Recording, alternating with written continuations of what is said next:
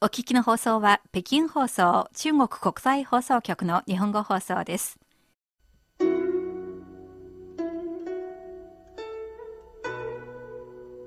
仕事のことや恋、家族などであなたは人生の迷路に迷い込んだことがありますか？そんな時に暗闇を灯してくれる明かりがあります。人之初，性本善。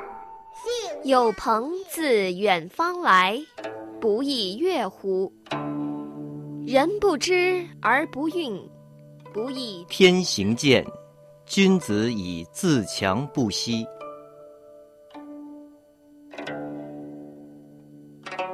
先人の知恵を借りて新鮮なエナジーでリフレッシュしてみませんか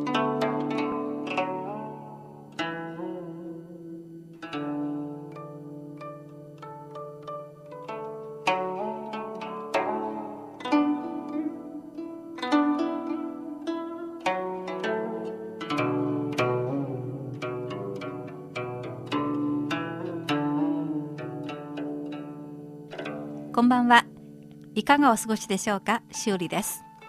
こんばんは。ご機嫌いかがですか？高橋恵子です。古典エナジー中国の民間で広く伝わっている8000 8000人の伝説をお届けしています。はい。前回はロバに乗っている1000人超過労のお話をしました、えー、残りは7人ですね。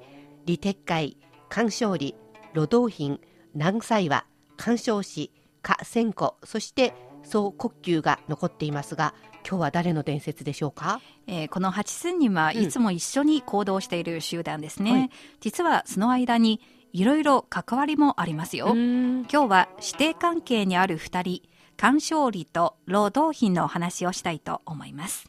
師弟関係ということですがどっちが師匠でどっちが弟子なんですか、えー、鑑賞理が師匠で労働品が弟子です。聞いてみたいですね。はい。まず師匠の鑑賞理にまつわる話からしましょう、はい菅勝利は本名ではありません。本名は勝利健と言います。五漢時代に生まれたので、時代の名前、漢を名字の前に付けられました。で、えー、その名字は2つの字からなってるんです。が章は金という字です。ね、えー、それから離別の利と書いて勝利となるわけです。ね、えー、そして下の名前剣は権利の剣です、えー、父親は五漢の総大将です。兄も将軍です。なんか相当いい家柄に生まれたわけですね。そうですね。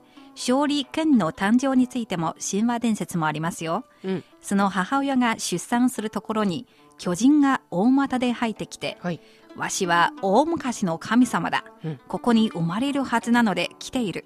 と言いました。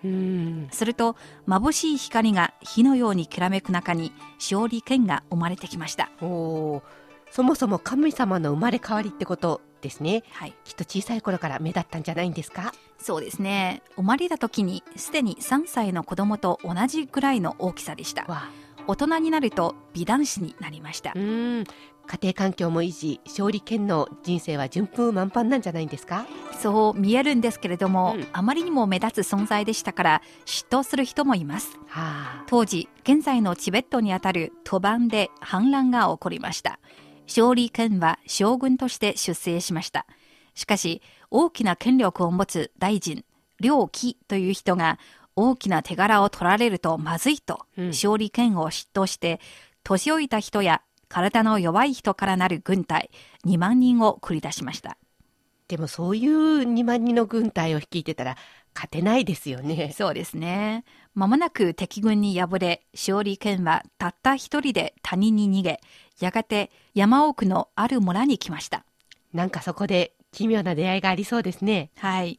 そこで中国の新鮮の世界では、男性仙人のリーダーとされる東王府と出会いました。はい、それがきっかけで一挙千人への道をたどりました。なんか意外と簡単で順調に、えー、千人になっちゃったわけですけど、その後はどうなったんですか？えー、その後、勝利権は政権に現れたり隠れたりし、うん、五冠の後、三国時代を経て秦の時代になると、再び国境地帯を守る将軍となりました。唐の末期には再び姿を現し、労働品を修行の道に導きました。どんな修行だったんでしょうか？修行の話をする前に一曲お聴きいただきましょう、はい、最近中国で大ヒットの番組ボイス・オブ・チャイナに登場した遺族の女性歌手ジー・クー・ジュンヒーが歌った遺族の歌「怖がらないで」どうぞ。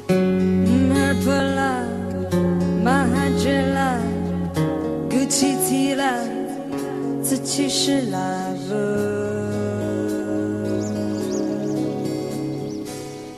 你可不啦，嗯，就不啦，也么不啦不。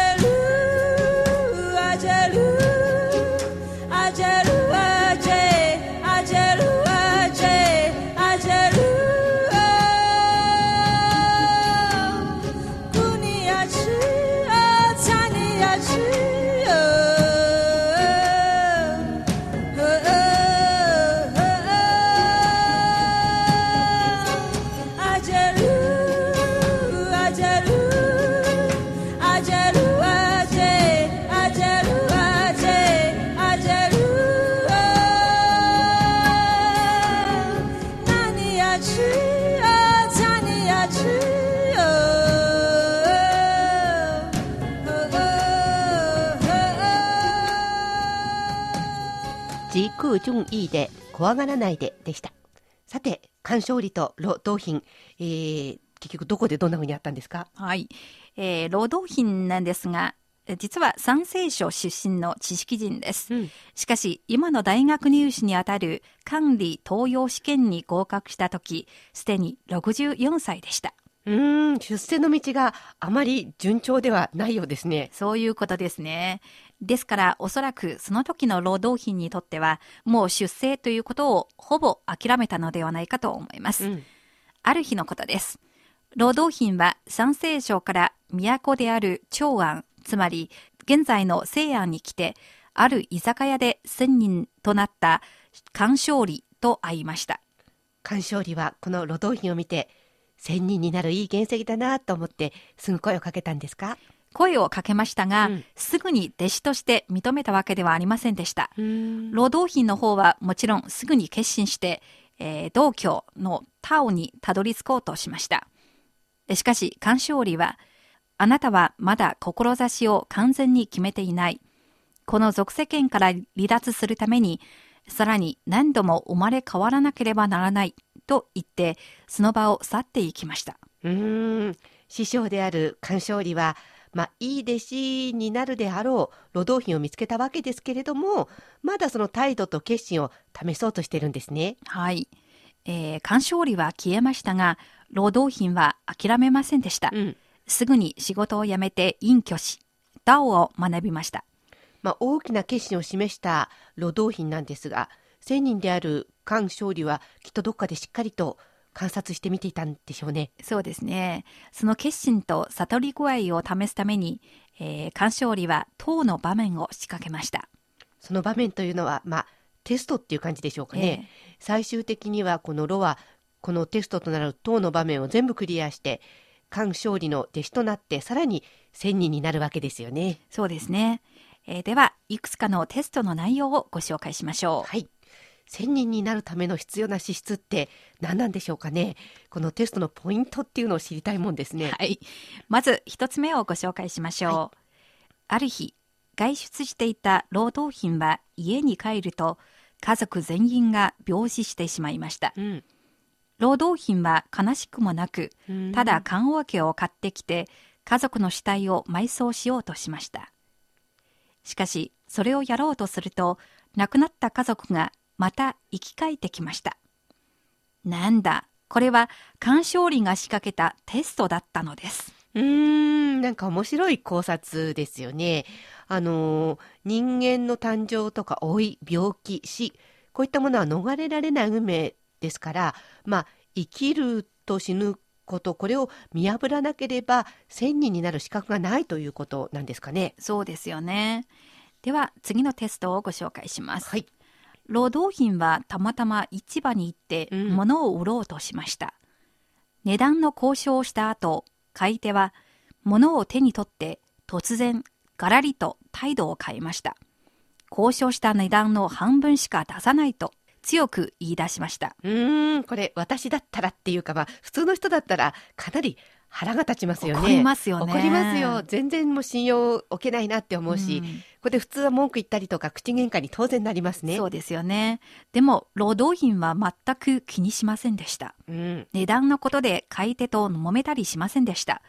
売ろうとしたものを捨てて、穏やかな表情で帰りました。うん、このでこのテストのポイントとしてはお金にまあ気にしないというかこだわらないっていうことか、うん、まあ、それとも小さなことで人と口争いをしたりしないというあたりなんでしょうかね。両方ともあるかもしれませんね。次のテストです。はい、労働品は一人で山奥の小屋に住み、読書をしていました。夜に突然ノックする音がします。ドアを開けると年頃の綺麗な女性が立っています。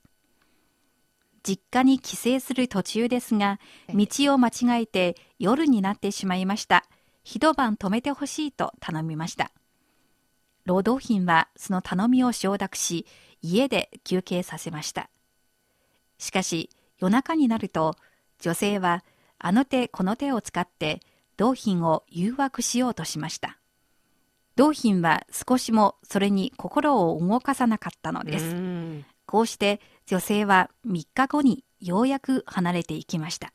これは分かりやすい必須の誘惑テストですね。はい、えー、美しい女性が代表する、まあ、人間の情欲って千人になるためにはやはり捨てなければいけないものなんですかね。はい。中国の神様の世界ではもちろん情欲を捨てた神様が大勢いますが、うんちょっと矛盾しているところもありますよ。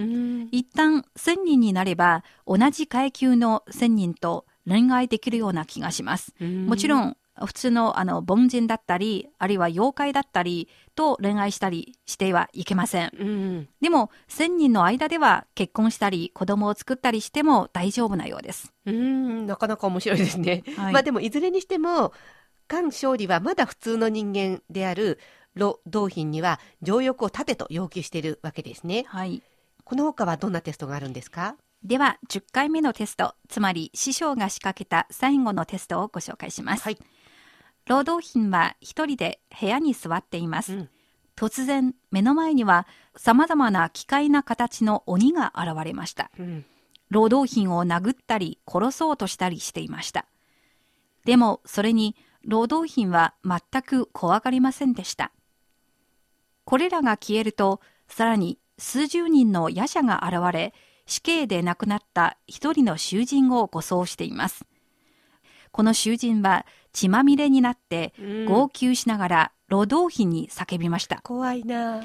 お前は前世で俺を殺した命を償ってくれ労働品は落ち着いて言いました。いいよ。人殺しは命で償えるはずだ。そう言いながら何の躊躇もせず刀を探し自殺をして償おうとしました。危ないっていうか怖いですね。本当に自殺しようとしたんですか？でもこれテストですよね。はい。その時に空中から、ほという鳴き声が聞こえてきて、うん、鬼神や鬼が全部消えました。鑑賞理は手を叩いて大笑いしながら現れました。うん、10回あなたをテストしたが、少しも心を動かさなかったね。必ず1000人になれるよ。と話しました。めでたしめでたしってところでしょうかね。まあでも聞いてみると、1000人になるのも大変ですね。多分私には無理そうな気がします。